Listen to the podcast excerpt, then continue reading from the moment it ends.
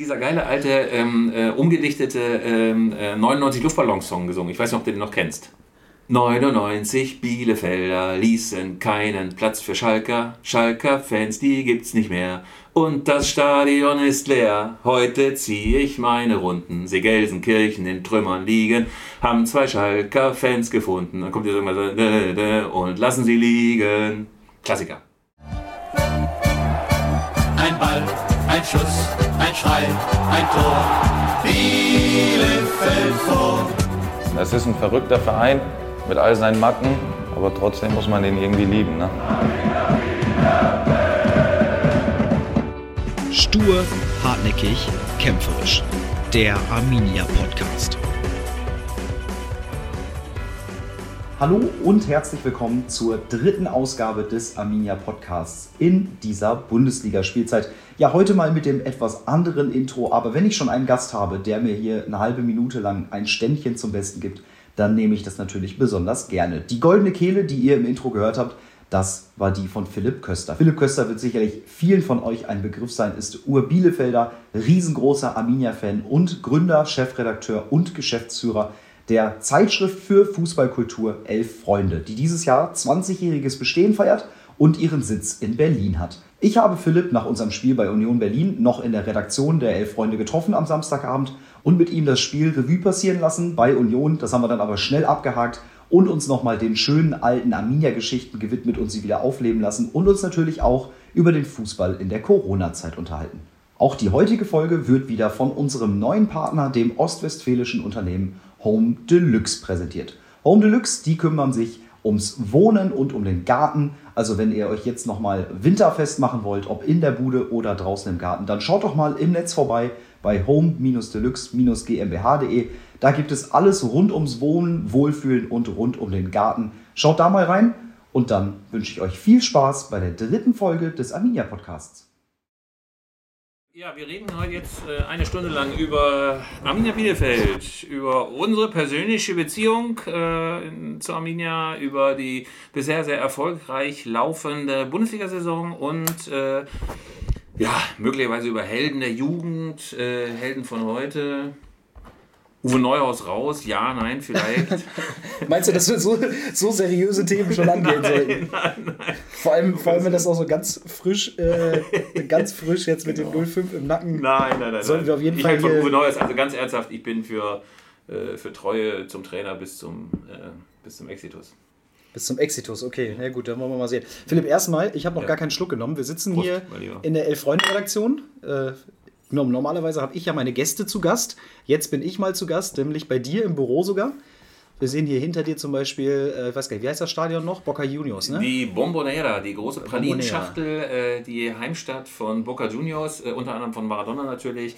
Eine der großartigsten Stadien, äh, die ich überhaupt jemals gesehen habe. Und gleichzeitig ein Stadion, wo man sehr, sehr darauf achten sollte, dass man seinen Geldbeutel eng am Körper trägt. Ja, aber sehr schön. Sehr schöner Anblick überhaupt. Äh, ich habe eben schon, während du hier mir meinen Stuhl geholt hast, versucht zu entziffern, was ja alles noch so in deinem Zimmer äh, rumhängt an den Wänden. Ja, ich kann dich ja mal eingerichtet. Es ist tatsächlich so ähm, relativ viele Memorabilien Memorabilia, äh, Pokale, äh, Requisiten von Elf-Freunde-Shootings, äh, natürlich ein kompletter äh, Sammeljahrgang Elf Freunde von 2000 bis heute und äh, an den Wänden hängen jede Menge Fotos, insbesondere von melancholischen äh, Stadionansichten aus Schottland, äh, aus Sunderland äh, und anderswo. Einmal der ganz prall gefüllte Kopf in Liverpool. Also eigentlich all das, was ich vom Fußball will, nämlich Stimmung, Anhänger, Bier, Ausschreitungen, Randale und gute Stimmung. Jetzt sind wir ja schon fast schneller beim Thema als gewollt. Nämlich bei allem dem, was wir, was wir gerne wollen, aber was wir nicht haben. Ne? Aber ich nehme jetzt erstmal einen Schluck aus dem Bier, weil das äh, brauche ich jetzt.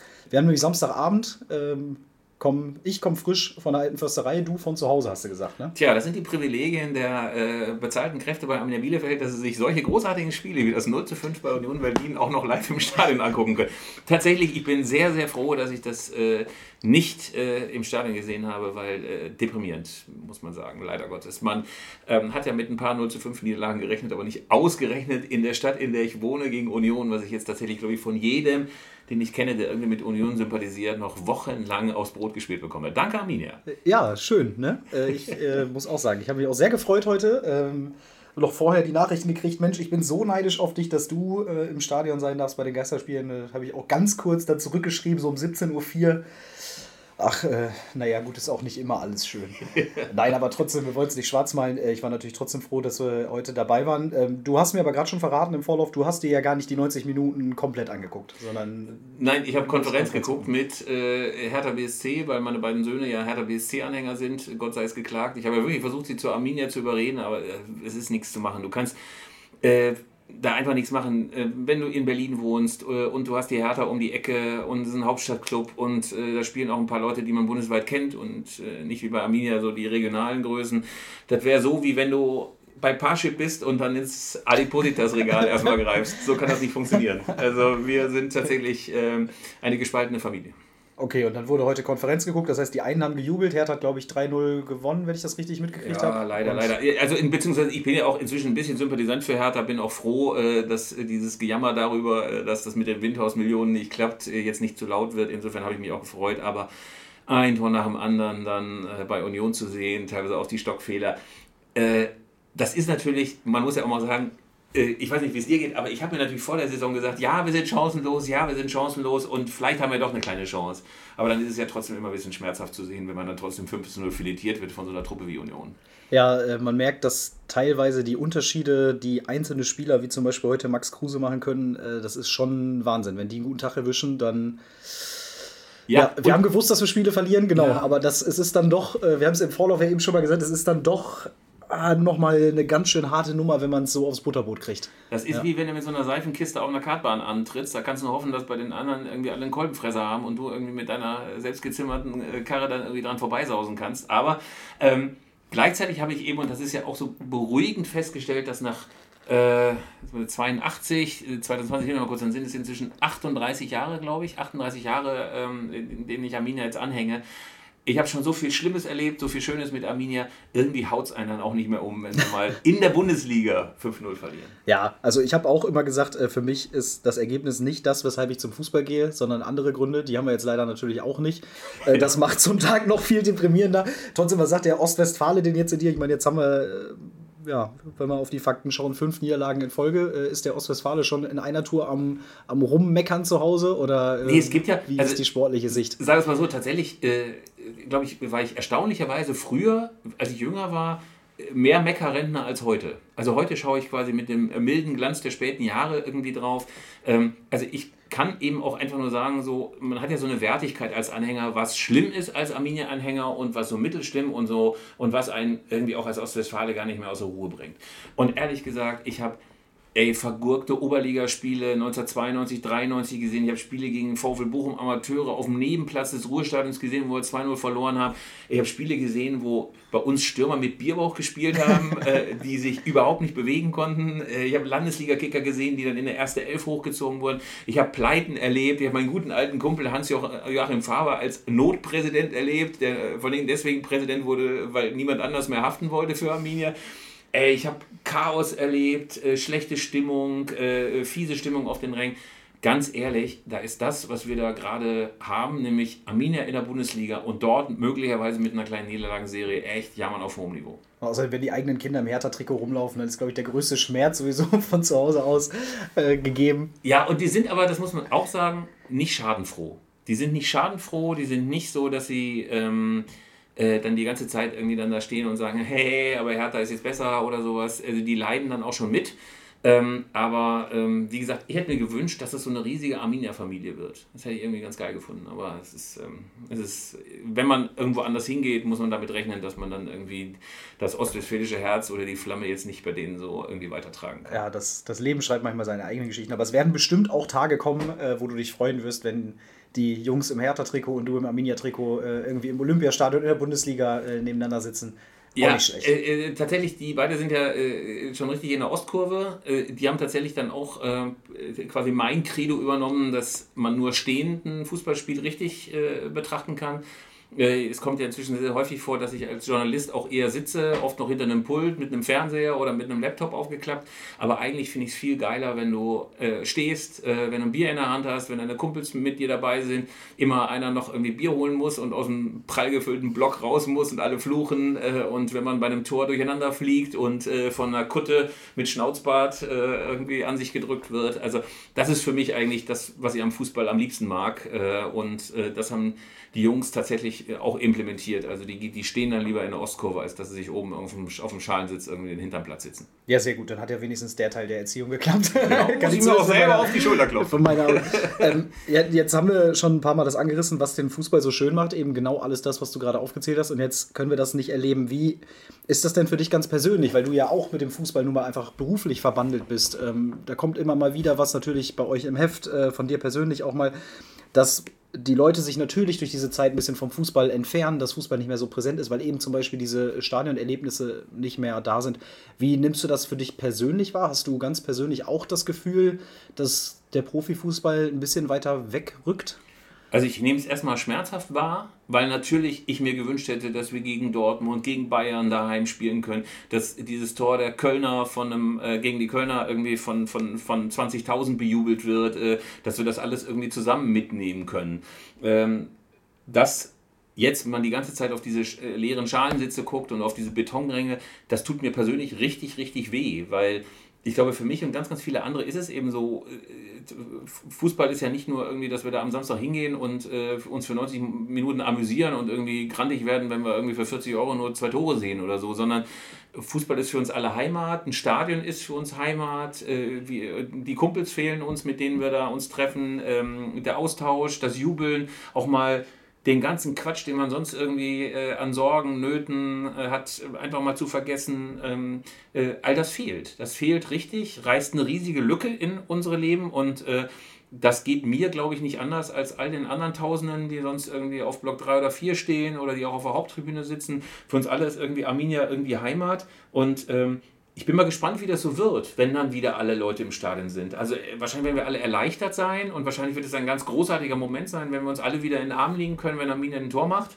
Vielleicht dann wieder in der zweiten Liga, mal gucken. Nein, jetzt äh, wollen wir nicht zu pessimistisch sein. Malen. Na, genau, also, aber, äh, also wenn das so ist, aber gleichzeitig glaube ich schon, dass das was mit uns macht und dass das natürlich auch eine Aufgabe der Clubs ist, diese diese Verbindung zu pflegen. Also ich finde, Arminia macht das ja echt gut. Das wäre jetzt auch tatsächlich meine Anschlussfrage ja. gewesen, wie du das denn bei Arminia wahrnimmst, aber ich äh, wollte... Also ich plaudere mal einfach weiter. Also der Punkt ist tatsächlich nämlich, dass Arminia das wirklich gut macht. Also äh, manche äh, von den Hörern werden ja wahrscheinlich auch diesen wunderschönen Clip gesehen haben, den Arminia hat produzieren lassen. Irgendwie, ich hoffe, dass alle das äh, haben. Äh, Wer es noch nicht gesehen hat, dem empfehle ich es nochmal. Also tatsächlich irgendwie, äh, wo mit sonorer Stimme, aber tatsächlich mit den richtigen Worten nochmal präsentiert wird warum das eigentlich äh, äh, bei Arminia ein besonderer Fußball ist und was den Club ausmacht. Und die These, ich greife das mal vorweg, bevor der eine oder andere das noch gesehen Bitte hat, gerne. ist eben, äh, ja, dass es nicht um Sieg oder Niederlagen geht, sondern um, um das, was man in Bielefeld und bei Arminia als Fußballkultur versteht. Und Fußballkultur meint tatsächlich eine besondere Beziehung zwischen dem, was auf dem Rasen passiert und was auf den Rängen passiert. Äh, das ist ja eigentlich, äh, ich komme mal ein bisschen ins Fantheoretische, eigentlich ist das ja das Wesen jedes Fans, dass er sagt, es ist wichtig, ob ich da bin. Es ist wichtig, dass ich hingehe. Es macht einen Unterschied. Ich darf nicht fehlen. Ich werde gebraucht, damit Arminia erfolgreich spielen kann, damit das ein tolles Erlebnis wird. Und dieses gebraucht werden und sich gebraucht fühlen, ist ja Kern von Fan- und Fußballkultur. Und ich fand, dass das dieser Film gut rausgearbeitet hat, hat. Und ich glaube aber auch, dass Arminia insgesamt begriffen hat, dass diese Beziehung gepflegt werden will und dass wir jetzt nicht irgendwann, wenn es die Pandemie wieder zulässt, sagen können, jetzt könnt ihr alle mal wieder kommen, wie ist es euch denn in der Zeit ergangen? So. Und ich glaube, dass diese Verantwortung nicht von allen Clubs so gut wahrgenommen wird von Arminia. Und gleichzeitig ist eben auch klar, das muss man immer weiter pflegen. Das ist mühsam auch, weil viele Leute sich natürlich auch ein bisschen zurückziehen. Vielleicht auch, weil sie den Schmerz nicht aushalten, vielleicht weil sie denken, ich muss jetzt mal was anderes machen, damit ich nicht verrückt werde. Und ich glaube, ähm, dass das die gemeinsame Aufgabe von Anhängern und vom Club ist, das zu pflegen und zu erhalten, weil man ist ja aufeinander angewiesen. Ja, ich kann dir auch aus meiner und aus unserer Perspektive sagen, dass natürlich äh, nach einem halben Jahr ähm, hat man auch auf der Geschäftsstelle manchmal keinen Bock mehr, die oder man findet auch nichts Neues mehr, womit man nochmal Reize setzen kann. Deshalb finde ich es jetzt sehr schön, dass du diesen kleinen, ähm, kleinen Filmchen angesprochen hast. Ähm, ja, weil da natürlich immer hängt viel äh, Herzblut, viele Überstunden und viel Schweiß dran. Und es freut mich dann, äh, wenn es die Herzen erreicht, weil es ist ja auch klar, du hast jetzt von den Fans gesprochen, auch im Verein, jeder Spieler, jeder Trainer, äh, jeder Mitarbeiter vermisst es natürlich auch ja. wahnsinnig. Und es ist tatsächlich auch so, ähm, man muss das bei Arminia auch nochmal vielleicht historisch mal so äh, beleuchten. Ähm, es gab schon viele Situationen, in denen es irgendwie darum ging, dass die Anhänger da sind für Arminia. Ähm, also mir ist tatsächlich immer dieser eine Moment erinnerlich. Wir haben äh, 1988 eine ganz gruselige Zweitligasaison gespielt. Arminia war nahezu pleite. Äh, und das letzte Spiel auf der Bielefelder Alm war gegen Saarbrücken. Äh, wie immer die letzten Spiele dann eben gegen Saarbrücken sind, schon 85 im Relegationsspiel und 88 eben auch. Da waren noch 400 Leute auf der Alm. Das kannst du dir nicht vorstellen. Diese Gegengrade damals, die ja schon ausgebaut und überdacht war, ey, da haben 300 Leute gestanden. Auf der Haupttribüne saßen 50 und dann nochmal 50 hinterm Tor äh, über dem Affenkäfig da, also wo die ganzen Leute damals irgendwie ähm, aus der Almsporthalle aufs Spielfeld kamen. Und als die Mannschaft dann nach diesem letzten Spiel äh, ähm, dann zurückging, war es tatsächlich so, dass einer noch immer wieder schrie, äh, äh, schrieb ganz so, Bielefeld, Bielefeld. Und Helmut Schröder, der gelernte Friseur aus Suthagen, machte so eine beschwichtigende Bewegung und sagte, lass mal gut sein, lass mal gut sein. Und ich habe in dem Moment gedacht, ey, wie soll das denn in der Oberliga Westfalen werden? 400 Leute, total deprimierende Stimmung, ey, werden wir jetzt in der Oberliga immer vor 400, 500 Leuten spielen? Und dann ging es in der nächsten Saison los. Äh, erstes Pokal-Hauptrundenspiel gegen Bochum auf der Alm, 6000 Leute, eine total junge Truppe, da waren nur so 18-Jährige, Frank Geideck und so weiter drin. Äh, äh, großartiges Spiel gemacht. Ernst Middendorf, der Verrückte, irgendwie draußen auf der Trainerbank. Dann äh, erstes Auswärtsspiel in Paderborn, Matze Westerwinter macht zwei Tore, 5000 Leute fahren mit. Wir in Bochum, erste Pokal-Hauptrunde, Rückspiel, weil wir das erste Spiel 0-0 gespielt haben, 2000 Bielefelder sich die Kehle wund geschrien äh, äh, für Arminia. Und ich habe nie wieder so ein großartiges Erlebnis gehabt, wie als wir ins Ruhestadion kamen. Menschenleer, da passen ja irgendwie 25.000, 30.000 rein. 1500 gelangweilte Bochumer auf der anderen Seite, die dachten, oh, schnell diesen gegen den Drittligisten gewinnen. Und dann eben 2000 total entfesselte Bielefelder, die sich die, also die Kehle aus dem, und die Seele aus dem Leib geschrien haben. Und da habe ich irgendwie gedacht, ey, was ist das für ein super Club?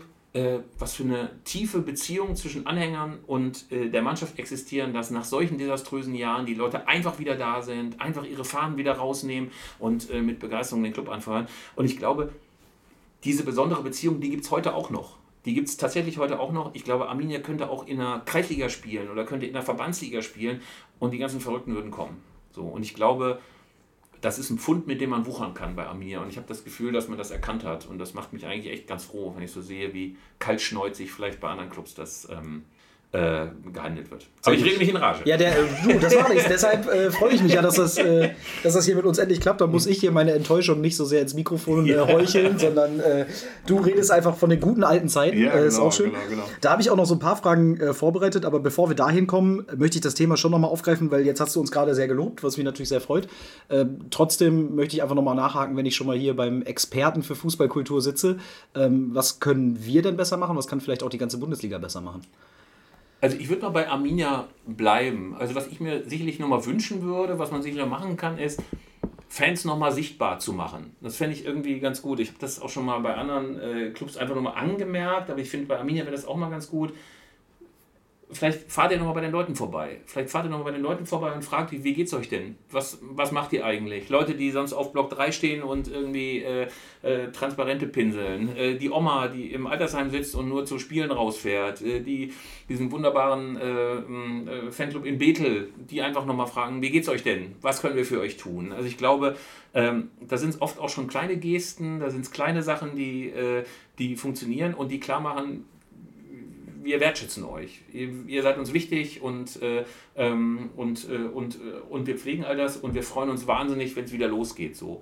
Ansonsten glaube ich, ist so Fankultur ja so ein Thema, das wird immer wichtig sein. So, ne? Und ich glaube, es wird auch in Zukunft darauf ankommen, äh, vielleicht auch als Fußballclub zu begreifen, wie unfassbar wichtig man für die Gesellschaft ist. So, ne? Ähm, es ist ja tatsächlich so, dass das Fußball ja eh so bedeutend geworden ist. Ich habe das nochmal so analysiert, ist ja tatsächlich so, dass sich ganz viele andere soziale Milieus aufgelöst haben. Ne? Wenn du mal so in die 60er Jahre guckst, da gab es noch so ein tief katholisches Milieu. Mein Vater kommt aus so einem katholischen Milieu aus Düsseldorf. Äh, es gab dieses Ortsvereinsmilieu bei der SPD in, im Ruhrgebiet, wo du einfach abends Identität durch Ortsverein bekommen hast. Und das ist alles weg. Ne? Also du hast das Gefühl, das löst sich alles auf. Diese Verbindlichkeiten gibt es nicht mehr. Das ist ja auch teilweise ganz gut, äh, dass als Katholik inzwischen auch jemanden Evangelisches heiraten so. das, das hat ja sehr positive Sachen. Aber der Fußball ist als großer Gesellschaftserklärer an die Stelle all dieser Milieus getreten. Mhm. Ähm, jeder definiert sich inzwischen über Fußball. Ne? Du und ich, wir checken relativ schnell, wer keine Ahnung hat und wer Ahnung hat und wer das Ganze wirklich mit Herzen macht und wer sich einfach nur auf der VIP-Tribüne irgendwie so einen bescheuerten fabrikneuen Schal umhängt. So, das checken wir schon. Aber ähm, trotz allem ist Fußball so wichtig geworden für alle gesellschaftlichen Schichten. So. Und ähm, ich glaube, dass, dass, dass Fußballvereine reflektieren müssen, dass sie keine Unternehmen sind, nur. Auch Unternehmen. Und sie müssen alle ihre Mitarbeiter bezahlen. Und sie sind natürlich auch, weiß nicht, Teil von so einer Entertainment-Industrie. Aber sie sind halt auch ein gesellschaftlicher Akteur. Und das bedeutet, man muss drüber nachdenken, ob äh, es gut ist, wie man seine Trikots herstellen lässt dass es wichtig ist, wie lange man abends das Flutlicht brennen lässt. Dass man Konzepte entwickelt, wie Leute zum Stadion kommen. Also es ist in Bielefeld ja so geil, dass du durch die Rolandstraße vom Sigi aus schon leicht ja. angezündet lasst und sagst, äh, da ist ja das Stadion. Ne? Aber was, das ist vielleicht beim FC Bayern oder, oder bei Mönchengladbach, die da irgendwie das am Autobahnkreuz gemacht haben, da äh, vielleicht was anderes. Aber, aber sich da Gedanken zu machen und das sind alle Entscheidungen einfließen zu lassen, ist echt so wichtig und ich glaube, dass das. Aber auch so schwierig gleichzeitig. Ja, also, du, äh, also, also ganz ehrlich, äh, äh, ich bin der Letzte, der sagt, ach komm, werdet mal ein bisschen nachhaltiger. Das ist ein Prozess, der, weiß ich nicht, über, über Jahre und Jahrzehnte wahrscheinlich geht, sich diese gesellschaftliche Verantwortung zu erarbeiten. Aber das, ohne jetzt bei euch rumzuschleimen. Es ist tatsächlich so, dass ich das Gefühl habe, dass bei euch in der Geschäftsführung und, glaube ich, auch in den ganzen Gliederungen begriffen worden ist, dass das ein Prozess ist, den man natürlich nicht innerhalb von einem halben Jahr hinbekommt, sondern also und Nachhaltigkeit ist natürlich auch so ein Modewort. Ey. Jeder, der irgendwie, was weiß ich, irgendwie äh, äh, Pfandflaschen zurückbringt, sagt, oh, ich liebe nachhaltig. Das ist natürlich nicht der Punkt. Aber zu begreifen, dass alles, was in der Stadt Bielefeld passiert, auch irgendwie eine Bedeutung für Arminia hat und umgekehrt. Und dass es wichtig ist, sich da nicht aus der Verantwortung zu stehen und zu sagen, ah, haben wir doch nichts mehr zu tun. Wir wollen eine Eintrittskarte verkaufen und gehen bitte schön mal in den Fanshop. Das ist, glaube ich, ein Prozess, den den Clubs nachvollziehen müssen und ich habe das Gefühl, dass Arminia da weiter ist als manch andere. Ja, ich glaube, das liegt bei uns tatsächlich äh, auch viel an der Geschäftsstellenstruktur. Arbeiten einfach viele Menschen, die, denen das am Herz liegt und eben nicht nur Arminia, sondern eben auch die Stadt Bielefeld und diese sozialen Gruppen, die du angesprochen hast. Ich glaube, das ist sehr wichtig. Das, äh, es hilft ja. wahrscheinlich nicht, wenn das nur auf einer Ebene stattfindet, sondern das muss eben sich durch die ganzen Vereine ziehen. Ja, freut mich, dass du so viel. Äh, so viel positive, äh, so viel positive Sachen ähm, hast, die ich jetzt mitnehmen kann.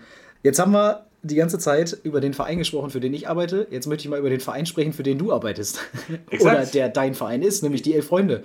Genau. Spürst du da jetzt in Zeiten von Corona, dass sich da was verändert im Leserverhalten, in dem Feedback, was ihr bekommt für eure Hefte?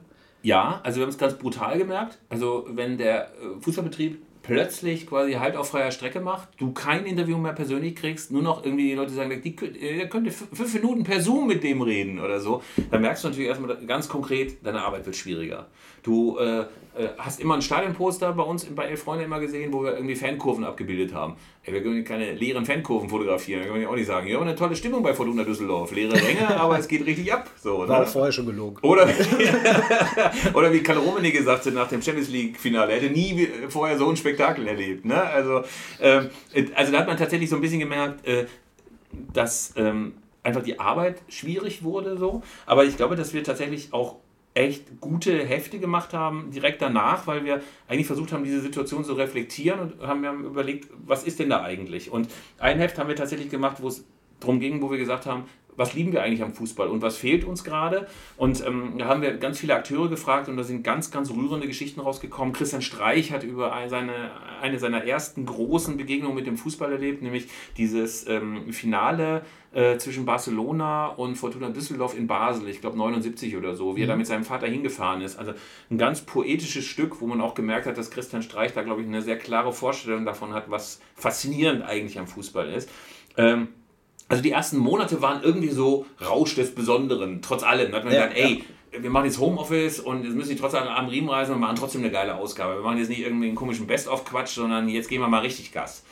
Und dann hat man so ein bisschen gemerkt, dass obwohl es dann wieder losging und man ja auch irgendwie froh sein konnte, dass Bundesliga läuft, dass Champions League läuft und so weiter, hat man dann irgendwann so gemerkt, dass man in so ein Loch fällt. Man fällt in so ein Loch, das äh, einfach zeigt, Corona äh, bedingte Abwesenheit von Zuschauern ist Normalität. Wir sind lange und weit davon entfernt, dass es wieder ganz normal wird, dass wir volle Ränge haben.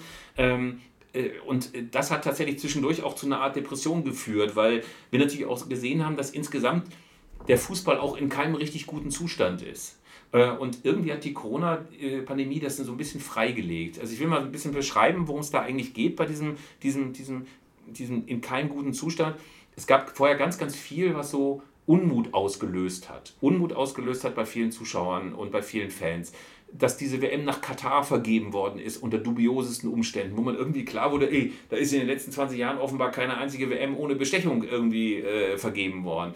Du hast äh, dieses ständige Gelaber über diese European Super League, wo die Bayern und die Dortmunder abhauen wollen. Wo man Läuft übrigens gerade parallel, die Super League. Yeah, genau, also, also, also, weißt du, wo du dann irgendwie so denkst, ey, dann geht doch einfach. Keiner hält euch, Freunde. So. Und äh, du hast irgendwie so gemerkt, dass natürlich irgendwann so bei den Fans auch dieses Jonglieren mit immer höheren Ablösesummen, äh, diese Diskussion darüber, ob Manuel Neuer nun 19 Millionen oder 20 Millionen verdient und die 20 Millionen sind dann Wertschätzung und 19 Millionen sind keine Wertschätzung. Ey, wo du als normaler Fußballfan, der noch irgendwie Kalle Geils und, und Uli Büscher erlebt hat, die für ein paar hunderttausend Mark irgendwie auf der gekickt haben, da denke ich natürlich immer, ey, ist das noch ein Fußball, mit dem ich so richtig was zu tun haben will? Und ich glaube, jeder jeder, der so bei uns gearbeitet hat, hatte einfach diese Frage, wie gehe ich jetzt damit um? Also verfalle ich jetzt in Depressionen oder sage ich, da gibt es trotzdem was, wofür wir kämpfen wollen? Und ich finde, dass die letzten Hefte wieder so, so waren, dass ich das Gefühl habe, da ist klar, worum es uns geht, nämlich um Fankultur, um die Bewahrung von Fankultur und auch dafür, dass ähm, ja, ähm, äh, einem das nicht egal ist. Also ich finde, das ist so eine, ich finde, es gibt inzwischen eine weit verbreitete Haltung, äh, weit verbreitete Haltung unter so Fußballanhängern, die sagen, ach komm, das ist doch eh alles nur Millionarios, äh, damit habe ich gar nichts mehr zu tun und das gucken wir noch ein bisschen im Fernsehen, ansonsten geht es zum Amateurfußball oder so. Das ist gar nicht meine Haltung. Ich bin Arminia-Fan, das bin ich bis irgendwie meine kalten Gebeine irgendwo auf dem Sennefriedhof gebettet werden. Äh, ähm, äh, also ich, ich habe da keine Wahl, ne? Also ja, man klar. ist ja äh, Gefangener der eigenen Leidenschaft. So. Stellen sich viele wahrscheinlich ja, gerade zu Hause. Ja. ja, und deswegen muss man sich engagieren. Es darf einem nicht egal sein. Es muss wichtig sein, was Arminia macht, auch für uns Anhänger. Ja. Und, und wir müssen auch die Stimme erheben, wenn uns was nicht passt und wir müssen loben, wenn was passt und wir müssen auch diese beschissene Saison durchstehen und vielleicht schaffen wir es ja irgendwie. Weißt du, ich, ich habe vorhin so fatalistisch rumgeredet, vielleicht spielen wir schon wieder zweite Liga. Das, das sage ich vielleicht kurz nach einem 0-5 gegen Union, aber am Donnerstag sage ich schon wieder, äh, die nächsten drei hauen wir weg. Ne? Ja, ich druck die Tabelle aus, dann sind wir noch 15. Und alles ja, gut. fand also, ich total äh, geil. Weißt du was, du denkst ja irgendwie, du verlierst, du verlierst, du verlierst, du verlierst, und fünfmal hintereinander verlierst, du bist 15. Geile Liga. Und dann denke ich auch mal, ey, wenn das so weitergeht, weißt du, wenn Mainz weiter verkackt, wenn Schalke nicht gewinnt, wenn Köln nicht gewinnt, dann sind wir 15. Ja, Was ist das denn? Ja, gut, und, müssen wir gegen die aber dürfen wir auch nicht verlieren. Nein, machen wir auch nicht. Pass auf, und dann ist die Ellipse einfach nur, es geht immer weiter und du musst immer weiter kämpfen und du musst dich engagieren. Und das ist, glaube ich, das, was momentan das Heft ausmacht und ich glaube auch das, was so gerade meine persönliche Verfassung ist. Ja, du hast eben äh, sehr viel ähm, unserer Arbeit gelobt. Das kann ich natürlich nur zurückgeben. Äh, so wie du Vereinsmitglied bei Arminia bist, bin ich ja äh, Dauerkarteninhaber bei der Elf Freunde und ich muss auch sagen, dass äh, auch schon seit vielen Jahren ja. natürlich, ähm, dass, dass mir gerade das eine Heft, was du eben angesprochen hast, das allererste danach, äh, hat mir auch wirklich sehr, sehr gut gefallen. Ja, kann ich nur zurückgeben.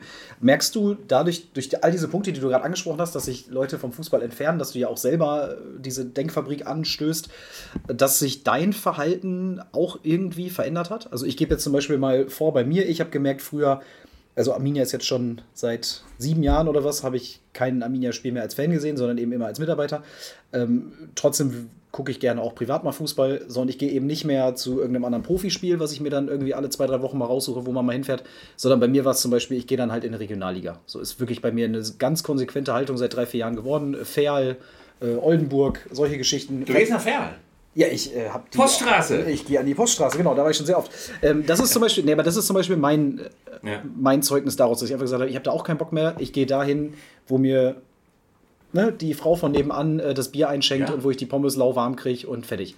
Und da ist Platz und da stelle ich mich hin und da wird rumgepöbelt, super. Und genau das mag ich. Und, äh, aber merkst du, merkst du für dich auch ja, sowas? Das ist genau mein Reflex. Also ich sag mal so, ich gehe auch manchmal zu Hertha. Das ist auch alles super. Äh, aber ich gehe also ich sage jetzt nicht, ich muss nach Wolfsburg fahren oder nach Hamburg fahren, um Bundesliga-Feeling zu kriegen. Da finde ich es hier in Berlin viel geiler, mir mal so ein Spiel von diesen BFC Dynamo-Atzen anzugucken. Oder Tennis Borussia oder so. Weißt du, das sind ja auch ganz unterschiedliche Fankulturen. Weißt du, bei Tennis Borussia, also das ist ja das Schöne an Berlin, dass du so eine, so eine Vielfalt an so ganz ulkigen äh, äh, Szenen hast. Ne? Bei Tennis Borussia sind die aufgeklärten Linken, äh, äh, mit denen du nett reden kannst, die irgendwie noch äh, kreativ sind und selbst gebastelte Fanzines verkaufen und ähm, jetzt sich quasi den Verein noch wiedergeholt haben.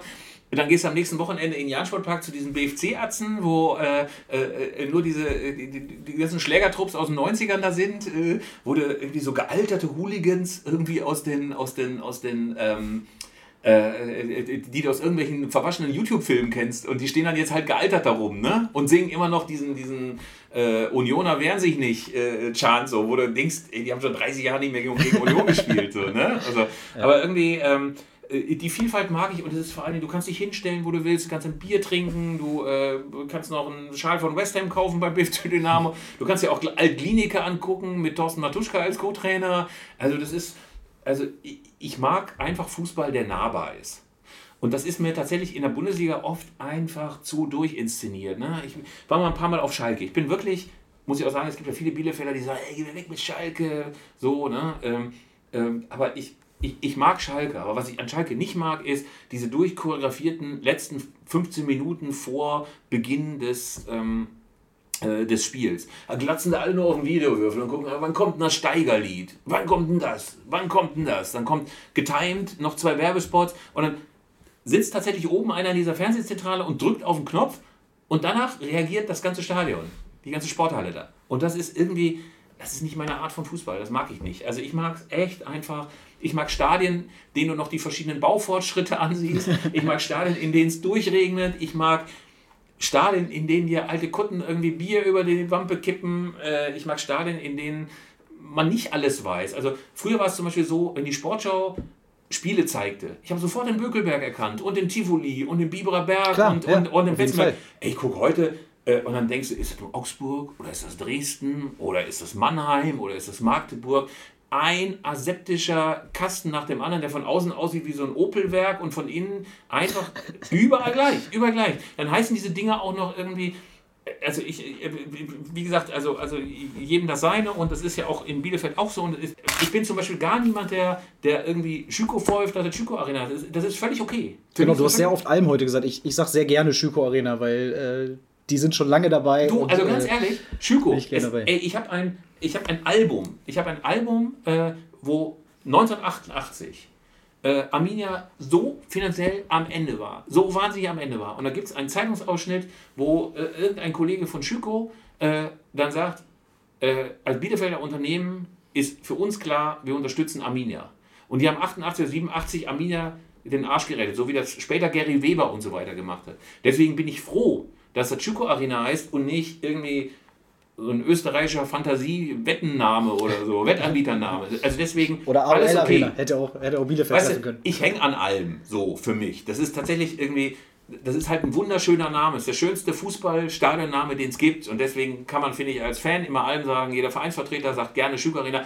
Ich bin aber froh, dass es Chuko Arena heißt und nicht äh, XXL äh, Sportwetten, äh, Sportfreunde Pasching Arena oder so. Ne? Sehr gut. Deswegen äh, ist das, beschreibt das ja auch ganz gut diese Konzessionen, die man immer so machen muss, auch als Anhänger. So, ne? Ich springe mal weiter in den Themen. Ja, ja, bitte, wo, bitte. wo, wir jetzt nämlich das Thema gerade aufhaben, äh, habe ich mir hier auch noch reingeschrieben. Ich habe hier so ein paar paar Sachen, äh, wo ich von dir mal so eine, so eine Top 3 haben will. Bitte schön. Die werde ich sehr gerne auch äh, nächste Woche in unseren Social Media Kanälen verlängern. Und zwar hast du ja jetzt die anderen Stadien schon ausgeworfen. Und ich würde jetzt von dir einfach gerne mal wissen, was sind denn für dich die Top 3 Auswärtsfahrten in Deutschland? Und mit Auswärtsfahrten meine ich nicht, was du schon erlebt hast, sondern so andere Stadien, außerhalb natürlich von unserer wunderschönen äh, von unserem wunderschönen Stadion in Bielefeld. Die Schoko Arena. Was sind die, was sind die ja. Top 3 äh, Stadien, auf die du dich freust? Wo du sagst, das ist ein geiles Stadion. Aber du meinst aktuelle Stadien quasi, also nicht früher. Ja, nee, jetzt kommen wir nicht mit Sachen, die schon nicht mehr stehen. Ja, da, da, da kannst du ja, das weißt du gar nicht mehr. genau. Ja, früher der alte ja, so Tivoli. alt bist du noch nicht, Philipp. Der alte Tivoli war ja geil. Was ich ja total geil finde, immer super, Preußen Münster sieht mich immer noch aus wie vor 40 Jahren. Ich glaube, die werden noch 30 Jahre noch. Äh, wir bauen mal demnächst ein neues Stadion. Ey, das war, ich werde das nie vergessen, 95, als wir da endlich wieder gewonnen haben. Ne? Wir sind 90 hingefahren, 91, 92, 93, zwischendurch waren die ja Preußen in der zweiten Liga und, so. und immer Nieselregen, immer 1 zu 3 und immer Fleischmütze Uli Gehr, der da 2-1 und 3-1 für Preußen macht. Und dann gewinnen wir 95 da durch Ayan Tumani. Also deswegen seitdem geile Auswärtsfahrt, muss man einfach Okay, also tatsächlich Preußen Münster Preußen sind deine Top 3. Ja, okay. also, also ja. tatsächlich, weil äh, immer viele Leute da, immer schön äh, äh, äh Tod und Hass, dem SCP-Gebrülle und so weiter. Äh, wobei Preußen Münster inzwischen auch, seitdem wir nicht mehr gegen die spielen, finde ich auch oh, ganz ja. sympathisch. Finde ich völlig okay. Ne? Also, also, aber aber äh, geile Auswärtsfahrt. Ähm, dann ähm, ist es natürlich immer ganz geil, im Westfalenstadion den dicken Max zu machen. Das finde ich schon ganz geil. Du hast ein Riesenstadion, 80.000, du merkst 70.000 Leute in diesem Stadion findet total langweilig, gegen Arminia zu spielen. Und die denken, ey, kommt mal bald ein spannender Gegner, kommt mal bald Villarreal oder die Bayern oder Real und so weiter. Jetzt müssen die gegen so einen, so einen Verein wie Arminia spielen. Du merkst, die auf der Südtribüne, die haben gar keinen Bock. Und dann kommst du da mit 3000 Bielefelder Atzen an und machst den dicken Max und tust so, als ob das irgendwie das geilste Erlebnis für alle 80.000 ist. Das finde ich immer super. Ne? Man merkt übrigens, dass du schon zu lange in Berlin äh, wohnst. Das Wort Atzen hat deinen Sprachgebrauch äh, sehr geprägt. Achso, ja, okay, okay. Also, also, also mit 3000 Bielefelder, äh, mit 3000 gut gekleideten, wohlgekleideten und wohlgenährten ostwestfälischen ja, Leuten. Lügen sollst du auch nicht. Nein. in, äh, in Dortmund aufzuschlagen, das finde ich schon auch echt super. Und äh, was sich immer lohnt, ist einfach Bochum. Bochum ist äh, das Ruhestadion, das ist ja, glaube ich, auch das letzte Mal so richtig renoviert worden, auch äh, kurz nach der Gründung, also so in den 70er Jahren. Ähm, aber das hat geschlossene Ecken, das hat eine wunderbare Stimmung. Ich mag auch dieses Fußball gucken im Ruhrgebiet. Äh, die haben ja auch das Glück, dass äh, Grönemeyer ihnen unabsicht, unabsichtlich irgendwie eine echt eine tolle Vereinshymne geschrieben hat. Ähm, äh, also Bochum lohnt sich einfach immer wieder. Ansonsten gibt es natürlich ganz viel anderes, aber meine Top 3 sind eigentlich als erstes Bochum, als zweites Dortmund und als drittes Münster. Und äh, kurze Fahrten stehst du anscheinend auch drauf. Ja, also äh, jetzt da sieben Stunden im Bus, äh, äh Busfahrer sagt, oh, äh, Toilette ist jetzt erstmal nicht. und wir halten äh, kurz nach Oberammergau nochmal. Das ist natürlich auch echt nicht so schön. ach, und dann, was ja auch schlimm ist, es wird, nie, wird nicht so oft gesagt, es ist einfach ätzend, diese Rückfahrten. Weißt du, auf der Hinfahrt bist du noch total angespannt und denkst, ey, Auswärtssieg, das ist richtig geil und so weiter. Ähm, und auf der Rückfahrt ist es oft so, du bist nur K.O. und du denkst, ey, wann sind wir endlich zu Hause? Neben dir erzählt einer noch von seiner Bundeswehrzeit äh, äh stundenlang und zabelt rum und äh, das finde ich halt nicht so geil. Ähm, da bin ich übrigens froh, dass wir uns heute jetzt hier treffen, weil damit sparst du mir quasi die Rückfahrt. Eben genau das, zu viel im Auto sitzen und alle schweigen. Ja, wollte ich sagen, ja, ja, Wollen wir noch mal halten? Nee, lass ja. mal, fahr mal durch, fahr ja, mal durch. Genau. Jetzt bin und, ich die Rückfahrt mit Podcast schneiden mit beschäftigt. Das, das muss man uns sagen, daran merke ich, dass ich älter werde. Ich habe äh, vor einem Jahr meinen ältesten Sohn Konrad mal auf eine Auswärtsfahrt nach Stuttgart geschickt. Also der, der fuhr nach Stuttgart ähm, äh, mit, mit Hertha. Und ey, das war halt auch so, morgens um 6.37 Uhr fuhr der Zug und dann meinte er, ob ich ihn hinbringen kann. Habe ich ihn da hinten hingebracht und meinte, melde dich doch mal. Ey, und dann meinte er nur klar. Und dann ich kann dir nochmal diesen WhatsApp-Verlauf zeigen. Der hat sich einfach bis 19 Uhr nicht mehr gemeldet.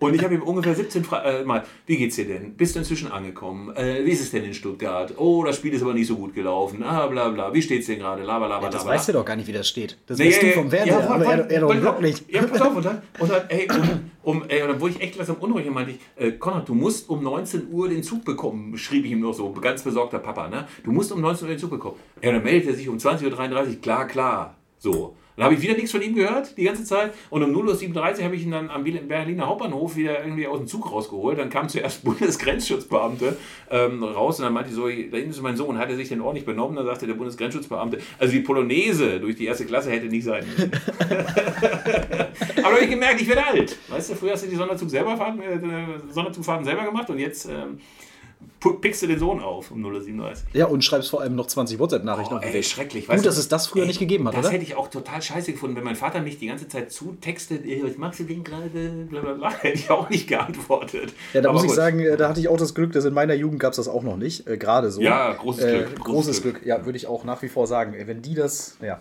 Ja, ja. Besser, dass sie das nicht gesehen haben. Wenn wir jetzt schon die Top 3 äh, Stadien aufgemacht haben, dann habe ich noch eine, die nächste Top 3 direkt hinterher. Jetzt haben wir die Auswärtsspiele ja schon ja. Drauf, drauf gekippt. Habe schon äh, so ein bisschen das, das Gedächtnis angekurbelt.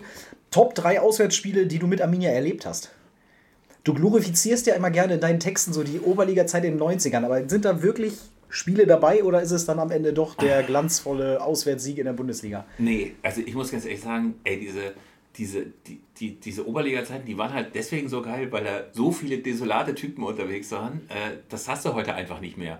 Ähm, Also ich glaube tatsächlich, es gab mal ein Auswärtsspiel beim FC St. Pauli mit Giuseppe Reina. Das war ganz geil in der zweiten Liga. Auf der anderen Seite Uli Maslow, dieser Monster-Unsympath, äh, der ähm, äh, St. Pauli trainierte. Und Uli Maslow sagte hinterher, Giuseppe Reina, er spielt wie der junge Gianluca Vialli. Und so war es wirklich. Er hat so geil gespielt. Wir haben 3 zu 2 gewonnen. Äh, man sah den panischen Gesicht von, von Blick von André Trulsen immer, wenn Reina auf ihn zugerannt kam.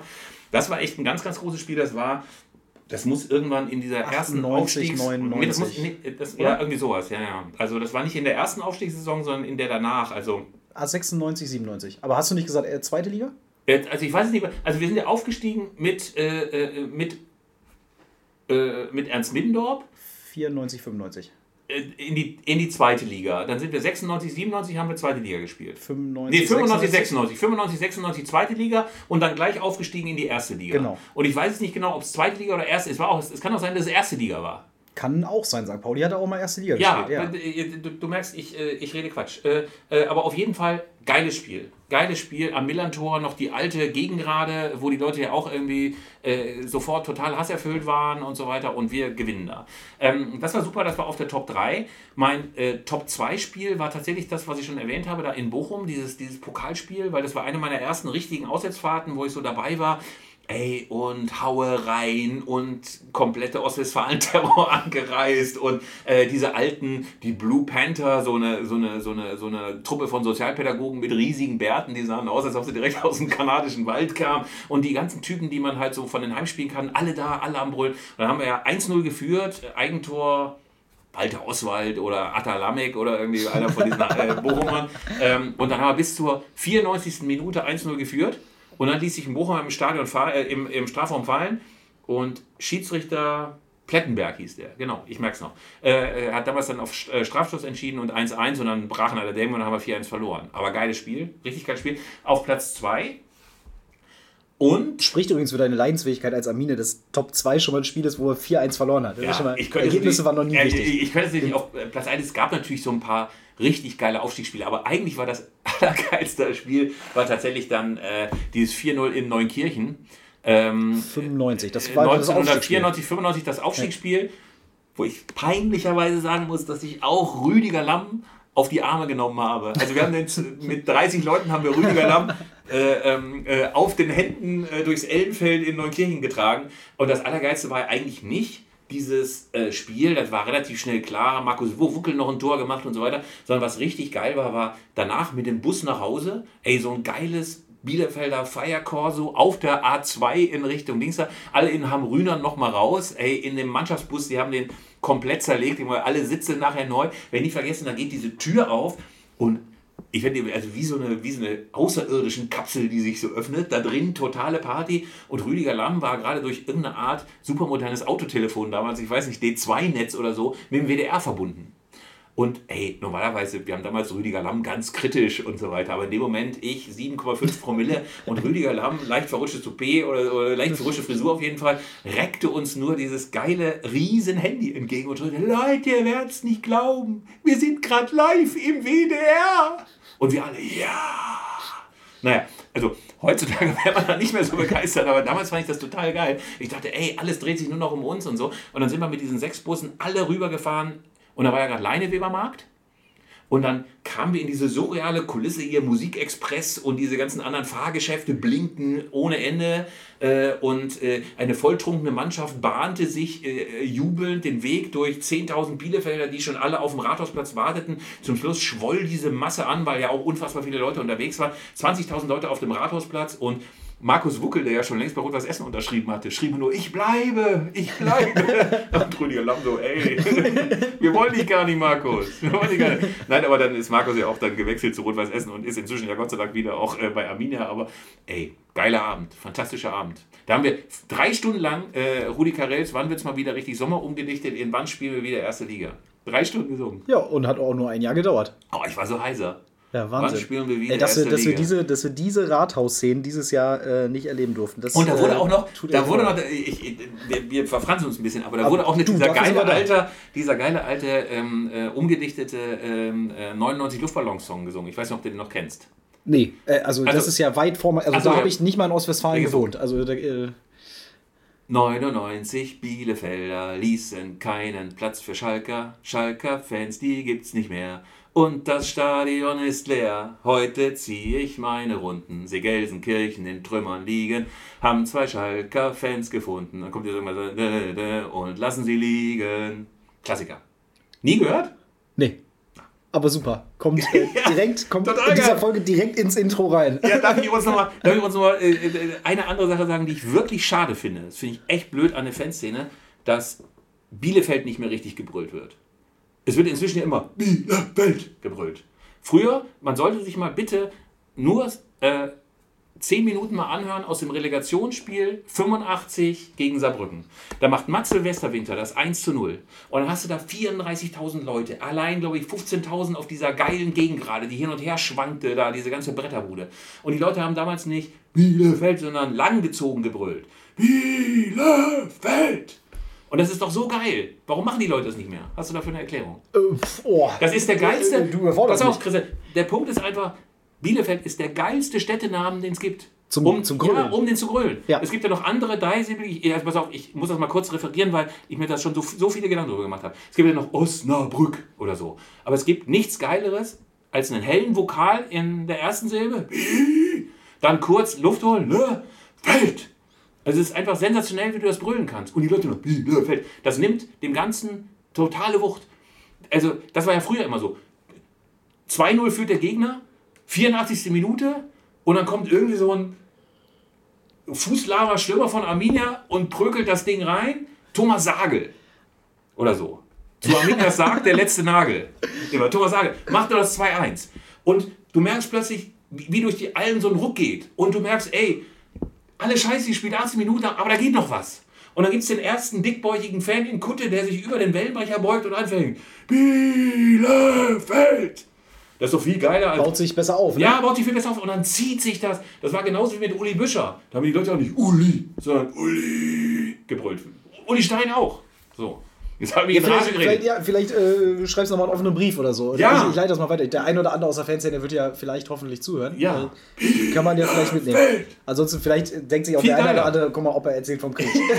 kann ich, kann das kann auch sein. Vorstellen. Und das fände ich auch völlig okay, aber ey, wie gesagt, ist so ein geiler Name. Ist der geilste Städtename. Schau mal, München, Dortmund. Kannst du alles nicht so geil brüllen wie Bielefeld. So. Anderes du, Thema, Christian. Nee, nee, nee, wir bleiben, wir bleiben beim Thema, wir bleiben beim Thema äh, diese, diese Auswärtsfahrten oder diese Spiele, die du alle äh, miterlebt hast, weil du immer unfassbar herrliche Texte schreibst in der Elf Freunde, die ich mir sehr, sehr gerne durchlese. Wie gesagt, immer über Arminia, alle kotzen schon hier. Ich war in der Regel noch nicht geboren, aber es gibt wirklich sehr, sehr schöne, sehr, sehr viele Texte. Äh, auch an dieser Stelle kann ich nur empfehlen, die gibt es ja teilweise alle noch online oder in den Heften.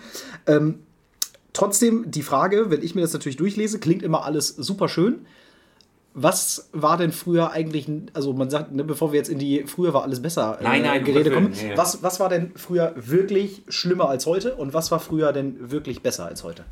Was früher wirklich schlimmer als heute war, das kann ich dir einfach sagen, ähm, ich war mal in Paderborn, damals, ich glaube, das war TUS Paderborn, Schloss Neuhaus schon, ne? also das war schon der Fusionsclub. Das war ja dieses Stadion, wo immer noch diese Hochspannungsleitung über den Hermann-Löhns-Weg da gespannt war. Ist das nicht auch Hermann-Löhns-Stadion? Äh, Hermann-Löhns-Stadion, ja. genau, genau, genau. Äh, und äh, ich glaube, alle Spieler von Arminia haben immer geguckt, dass sie diese scheiß Hochspannungsleitung da trennen. Aber da war es tatsächlich so, dass 70 Minuten lang ständig der Arminia-Fanblock Asylanten, Asylanten gerufen hat. Also es war widerwärtig bis zum Geht, geht nicht mehr. Aber das war, also es war 92 oder irgendwie sowas. Aber man darf nicht vergessen, dass das damals in deutschen Fankurven dieses rassistische Geblöke einfach total gang und gäbe war. Ein dunkelhäutiger Spieler kommt aufs Spielfeld, Affenlaute, Urwaldraute, äh, Laute, ätzend bis zum geht nicht mehr. Äh, also, also, also, also, also wirklich so klassischer Volksrassismus so. Und ähm, ich bin so froh, ich bin so froh, dass wir heute ins Stadion gehen können ohne das. Also das ist, ähm, das ging schon früher los. Also man hat das schon so gemerkt, als wir mit unseren Fanszenen anfingen, dagegen deutlich Position bezogen haben, als das Fanprojekt gesagt hat, ey Leute, so geht das nicht, ähm, als es aufgeklärte Leute gab, die ins Stadion gegangen sind, da, da, hörte das irgendwann noch auf. Aber das war Ende der 80er, Anfang der 90er, dieses rassistische Geblöke, das fand ich fürchterlich, fürchterlich, fürchterlich so. Also und ähm, ich bin so froh, dass es inzwischen möglich ist, dass die Leute ins Stadion gehen, äh, ohne, ohne dieses, dieses Zeugs und das auch inzwischen ganz im Gegenteil, gerade aktive Fans, dezidiert dazu Stellung nehmen. Also bin ich auch echt froh darüber, dass das in Bielefeld so ist. Ich bin auch froh, dass Clubs das erkannt haben, dass das wichtig ist, da ganz klar Stellung zu beziehen.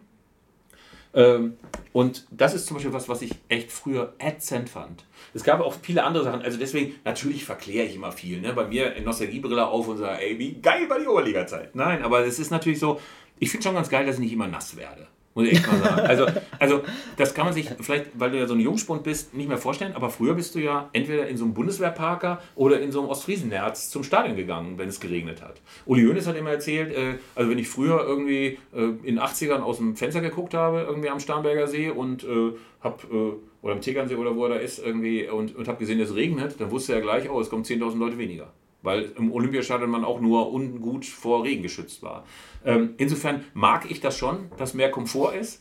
Und ich finde auch ehrlich gesagt zum Beispiel, ähm, dass, dass, ich finde das, ich finde es so super, dass die, die Alm noch da steht, wo sie ist. Also, also, äh, also weißt du, es, es gibt so viele Stadien, die inzwischen raus sind, dass man gesagt hat, nee, wir benennen das Stadion zwar um und das ist auch okay, aber, aber, aber wir lassen es da. Wir, Ey, ich finde es so eine wunderschöne Nummer, dass du irgendwie durch die Rolandstraße da hingehen kannst. So. Aber ich finde, sie sieht auch gut aus jetzt. Also ich, die, ey, ey, die alte Haupttribüne, ey, wie scheiße die aussah. Ne? Also das ja, ey, du äh, Sammelsurium aus irgendwie komischen Bänken. Also da bin ich gar nicht so ein Nostalgiker, dass ich sage, ey, die Alm war früher so viel cooler oder so. Darum geht es gar nicht. Äh, deswegen würde ich sagen, Komfort hat sich geändert, finde ich super. Äh, der Fußball ist auch viel erträglicher geworden. Ey, was war das früher? Ein Geholze, viel lahmarschiger. Äh, äh, du hast viele gehabt, die noch nicht mal so Kurzpässe ordentlich unter Kontrolle bekommen haben. Ey, gerade in der Oberliga habe ich Spiele gesehen, das spottete jeder Beschreibung. Ähm, also deswegen bin ich auch mal ganz froh, dass man inzwischen ganz schönen Fußball sieht und temporeichen Fußball sieht. Da zwischendurch konntest du 20 Minuten, da konntest du Bier holen gehen, konntest du mit Leuten quatschen und dann äh, hatte Arminia gerade mal den Ball wieder von hinten nach vorne gebracht. Ne? Also also nichts verpasst. Da konntest du einfach zum, äh, äh, zum Bier holen gehen und wusstest, wenn du zurückkommst, dann sind die da immer noch am Mittelfeld am rumprökeln. So. Das ist, finde ich, irgendwie. Äh, Aber was war früher besser? Also, äh, früher war besser. Also was ich irgendwie geil fand, war, dass du mit den Spielern anders reden konntest. Die waren nah, also was heißt, ey, ganz ernsthaft, Glücksfall, Fabian Klos zu haben, Glücksfall, irgendwie Leute zu haben, andere Leute, die, die mit, denen das wichtig ist, in welchem Club sie spielen. So. Und du kannst mit den Leuten wunderbar reden, aber das war, irgendwie war es einfach, weißt du, früher war es eben auch so, dass wahrscheinlich irgendwie, wenn Spieler da waren, nicht jeder sofort ein Selfie wollte, nicht jeder äh, die so belagert hat, was irgendwie einen, einen, anderen Dialog auf Augenhöhe möglich gemacht hat. Ey, ich kann mich erinnern, ich spiele auf Alm, zweite Liga, und Michael Wollitz, der Bruder von Pele Wollitz, der damals bei Arminia gespielt hat, steht da so. Und vorne ist irgendwie was los. Und Michael Wollitz sich einfach mal mit unseren Leuten unterhalten, also mit den, äh, mit, mit den Zuschauern unterhalten.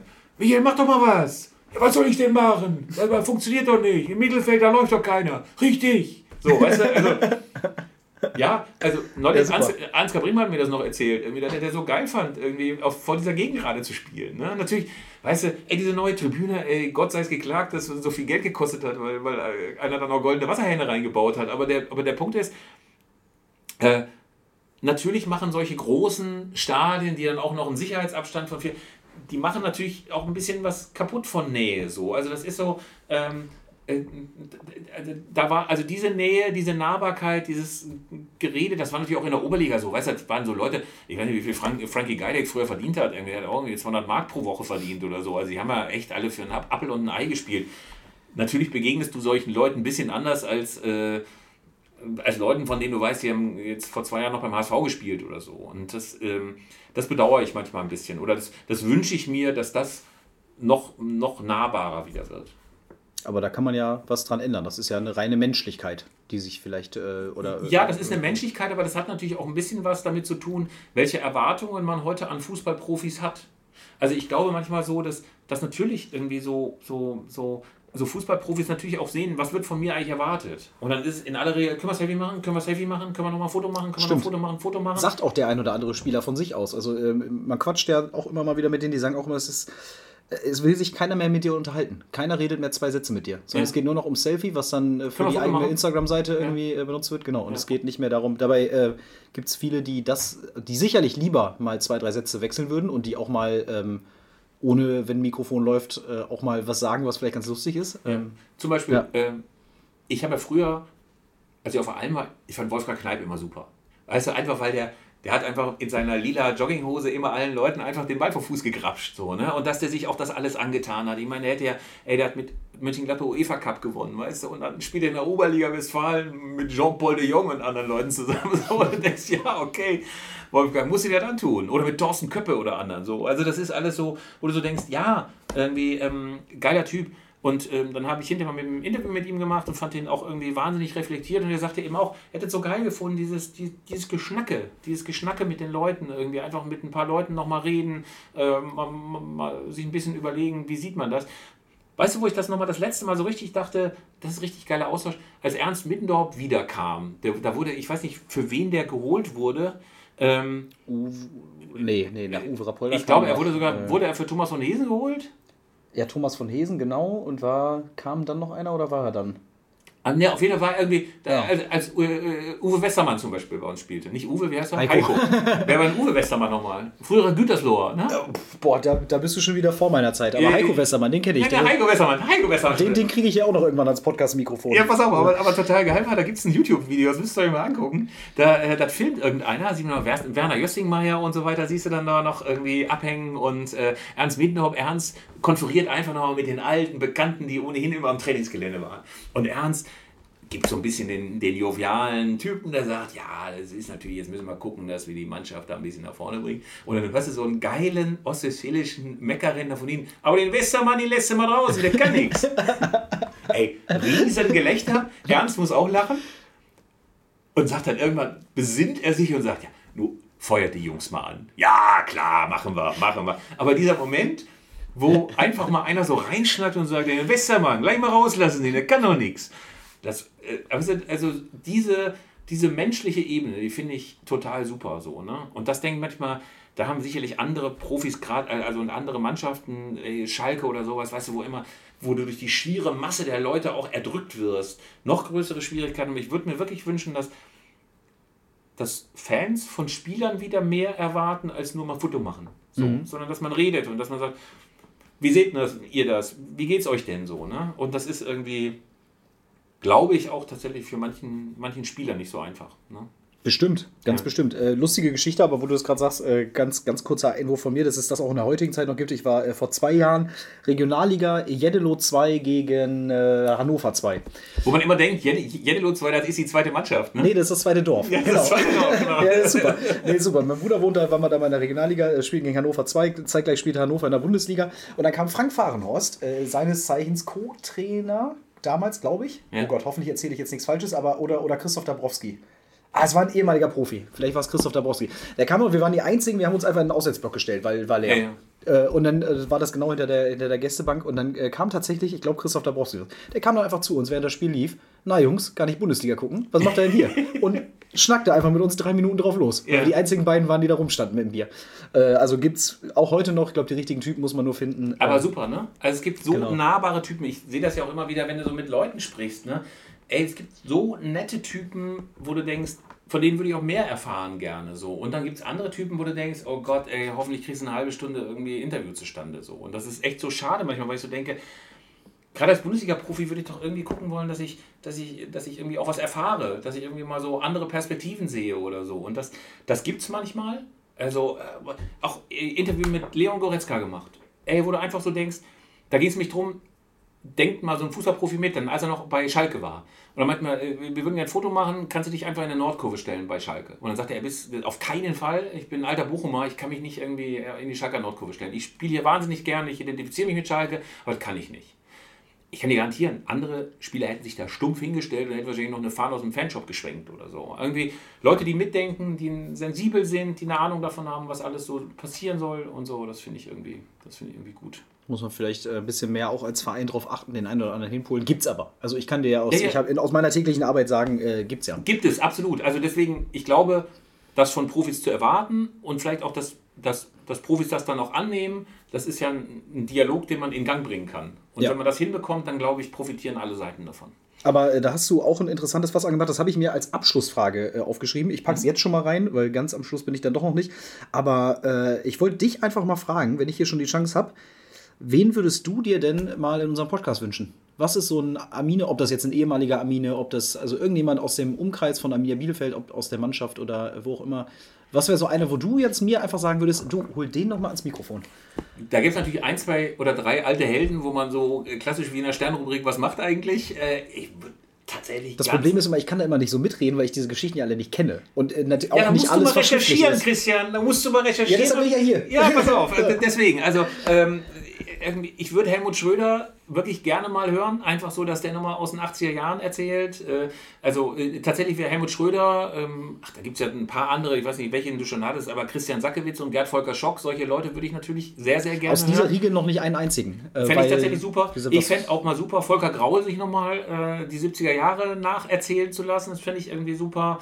Ähm, ja, vielleicht auch nochmal... Ähm, so fanseitig überlege ich gerade so. Also, also ich stelle immer so wieder fest, dass es natürlich immer so auch so Fans gibt, die, die dann am Ende trotzdem sehr stark Fernsehfans sind. Also ich wünsche mir dann manchmal doch ganz gerne Leute, die so, die so, die so einen etwas anderen Blick drauf haben. Ich überlege gerade, Roland Zorn hatte der bereits. Äh, Roland ist für mich ja total super. Also geht der vielleicht irgendwann nochmal? Ja, ja, geht der vielleicht nochmal. Also weil, weil der tatsächlich bei aller Unabhängigkeit, die er als Journalist hat, auch einfach am Ende durch und durch ist. Ich habe mir auch immer so gesagt, Alter, muss irgendwann nochmal, musst du nochmal irgendwie Funktionär werden oder so. Aber er will ja nicht, er will ja nicht, er will ja nicht. Äh, und ähm, ich überlege gerade so, so, so, so, so, so, was so Leute sind, die so, ein, die so ein Herz für Arminia haben. Also vielleicht auch so ein, so ein kleines Herz. Ähm, ähm, ähm, ach, das ist schwierig. Wer, wer, wer, wer, ist denn noch so blöd, sich unserem Club anzu. Äh, äh, ähm, äh, also, ich, Kevin Kühnert hatte sie wahrscheinlich schon mal, ne? Genau, wäre aber auch ein Kandidat, den man nochmal nehmen kann. Den kann man auf jeden Fall nochmal nehmen. Also der soll ja seine beiden anderen Vereine mal langsam abstoßen, ne? Da soll dann noch Tennis Borussia und die ja, Bayern. Aber Tennis Borussia finde ich ja, kann man ja, wenn man ja, in Berlin aber die Bayern lebt, auch noch. Mal hingehen. Die ja, Bayern das, auch noch. Da muss er mal. Ja, aber da, da habe ich schon, also wir sind da im Austausch und da bohre ich schon. Ja, als alter Sozialdemokrat, da muss das er geht einfach, nicht. ne? Äh, T.S. Uhlmann würde ich dir mal raten. Habe ich, hab ich ja auch schon. Hattest du schon? Ja, der war letztes Jahr im Dezember in Ach, Bielefeld. Das echt, war tatsächlich einer meiner schönsten Aufnahmen, würde ich im Nachhinein behaupten. Ja, Tess ist super. Tess ist super. Also äh, der ist tatsächlich irgendwie einer, von dem ich irgendwie denke, dass das. Ähm, also ansonsten würde ich dir natürlich vielleicht nochmal Leute raten, die vielleicht nicht so ganz so viel mit Arminia zu tun haben, aber die so eine Ahnung haben, äh, vielleicht auch aus diesem Musikbereich. Also äh, ähm, Boris von Fettes Brot ist einer, der wirklich sehr, sehr schön über Fußball reden kann. Das lohnt okay. sich auch immer. Hatte ich noch gar nicht auf dem Schirm. Wer fantastisch ist, ist Bjarne Mädel. Auch kein Bielefelder natürlich, äh, aber durch und durch Hamburger. Ey, der kann so schöne Geschichten erzählen, wie er zum Beispiel bei äh, Das Wunder von Bern gecastet wurde. Und das waren außer ihm ja nur so Profifußballer. Und dann war Kabine und Bjarne Mädels saß dann halt drin und die anderen sagten dann alle so, ja, wo spielst du denn? Ja, ich spiele bei Altona 93, äh, ich spiele hier beim VfR Sölde, ich spiele bei Tutzwanne Eickel und so weiter. Und wo spielst du? In Hamburg. Ja, wo denn? St. Pauli? Nee, Schauspielerhaus. Und das ist irgendwie, äh, also äh, der kann wunderschön erzählen. So, ne? Und wer auch lustig ist, ist hier die Synchronstimme von Justus Jonas. Äh, wie heißt er noch? Weiß ich nicht. Ah, Name vergessen. Der war bei uns im Podcast und der war super. Okay, ja, der aber ist, dann ist alte Herr Tana. Alte Herr Tana, aber irgendwie auch mit, mit, mit schönen Ideen. So. Ja, ist doch super. Dann habe ich wieder ein paar Ideen, die ich mitnehmen kann. ja, da habe ich mir gedacht, da muss ich hier mal an, bin ich ja hier an der richtigen Adresse. Ja. Ich muss mal ganz kurz auf die Uhr gucken, weil ich muss leider noch ein ICE bekommen, ja. was äh, ein bisschen sehr ärgerlich ist. Weiß ich, wie, wie spät haben wir es gerade? Äh, 44. Also wir sollten noch, wir müssen, äh, noch vier Minuten machen und dann bestelle ich ein Taxi. Sehr gut. Ähm, Genau, das ist sehr schade, weil ich muss sagen, also wir haben quasi von dem, was ich mir äh, vorbereitet habe und wo ich dachte, ey, da könnte man mit Philipp mal drüber quatschen, da haben wir nicht mal die Hälfte geschafft, würde ich jetzt mal sagen. Ja. Aber äh, vielleicht ergibt sich das ja nochmal. Bevor ich hier das Haus verlasse, jetzt entferne ich mich mal ganz kurz hier vom Mikrofon. Schwuppdiwupp. Boah, habe ich dir noch was mitgebracht? Und zwar äh, eine Tasse. Wir können jetzt bei uns im Fanshop selber Tassen bedrucken. Das ist ja großartig. Äh, ganz individuell. Und da habe ich dir das allererste Exemplar mitgebracht. Ach, das ist das erste Exemplar, was jetzt äh, durchgeht. Es ist, ich habe schon gesagt, es ist ostwestfälisch, ein typisch ostwestfälisch bodenständiges Gastgeschenk. Äh, ist eine Kaffeetasse. Perfekt. Aber kann man ja immer gebrauchen. einen unfassbaren Bedarf an Kaffeetassen und äh, es ist das Schöne, dass wir nach äh, ungefähr 10 oder 15 äh, Dortmund, Bayern und sonst was Kaffeetassen endlich auch eine Arminia haben. Und genau. es ist sogar noch mein Name drauf. Ja, natürlich. Damit Ihr seht das, mich äh, gerührt und geschüttelt. Sehr gut, das Dankeschön. freut mich. Äh, dann äh, irgendwann Ende des Monats ähm, ist der Henkel schon auch, abgebrochen. ist der Henkel vielleicht schon abgebrochen? Dann gibt nee, ich wollte sagen, dann gibt es sie auch bei uns im Fanshop. Äh, ich glaube, wer, wer die jetzt gerade die Podcast-Folge ganz aktuell anhört, der kann sich die Tasse noch nicht selber bedrucken lassen, aber das gibt es dann in ein, zwei Wochen. Kann ich schon mal vorwegnehmen. Ähm, aber ohne unerwähnt zu lassen, dass ich ja von dir auch ein Gastgeschenk bekommen habe, was man bei uns im Fanshop äh, nämlich auch ähm, erstehen ja. kann. Und zwar ist das Tor für Bielefeld, die besten Arminia-Spiele aller Zeiten. Ist genau. im Delius Glasing Verlag erschienen, natürlich, im Bielefelder Verlag. Natürlich. Wo sonst? Und gibt es auch bei uns Jemand im Fanshop. anders hätte das auch nicht verlegt, glaube ich. genau, also wer, wer von diesen Geschichten von Philipp noch nicht genug gekriegt hat, jetzt in der letzten Stunde hier beim Arminia-Podcast, dem empfehle ich das Buch, denke ich mal, ohne dass ich jetzt schon eine einzige Geschichte gelesen hätte. Es ist, ein Granatenbuch. Es ist natürlich ein Granatenbuch. Nee, tatsächlich habe ich einfach mal äh, mir überlegt, was habe ich eigentlich alles so gesehen? Was sind noch andere legendäre Partien, äh, die Arminia so in den letzten äh, 120 Jahren oder 115 Jahren gespielt hat?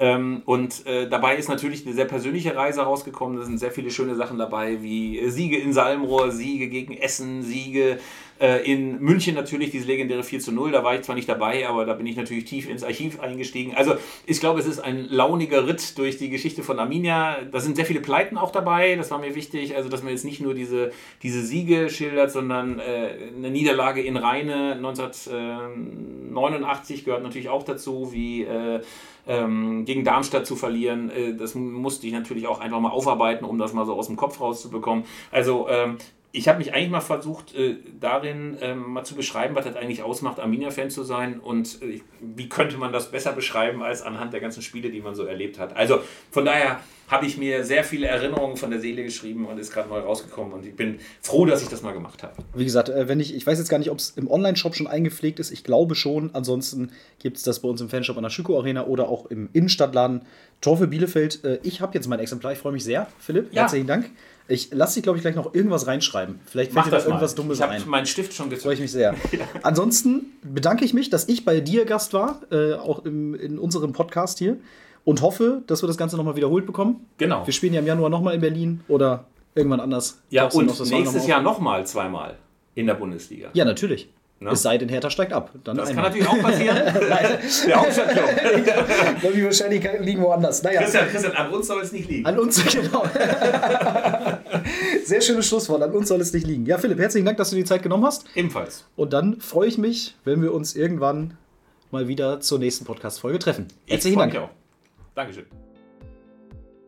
Ja, das war es dann auch schon wieder mit dem Arminia Podcast in dieser Woche. Ich hoffe, ihr hattet beim Hören genauso viel Spaß wie ich beim Aufnehmen. Nächste Woche bin ich dann natürlich mit einem neuen Gast wieder für euch da. Zum Abschluss möchte ich noch einmal unserem neuen Partner für die Unterstützung danken. Das ist das ostwestfälische Unternehmen Home Deluxe, eure Experten fürs Wohnen und für den Garten. Schaut da nochmal vorbei, online home-deluxe-gmbh.de.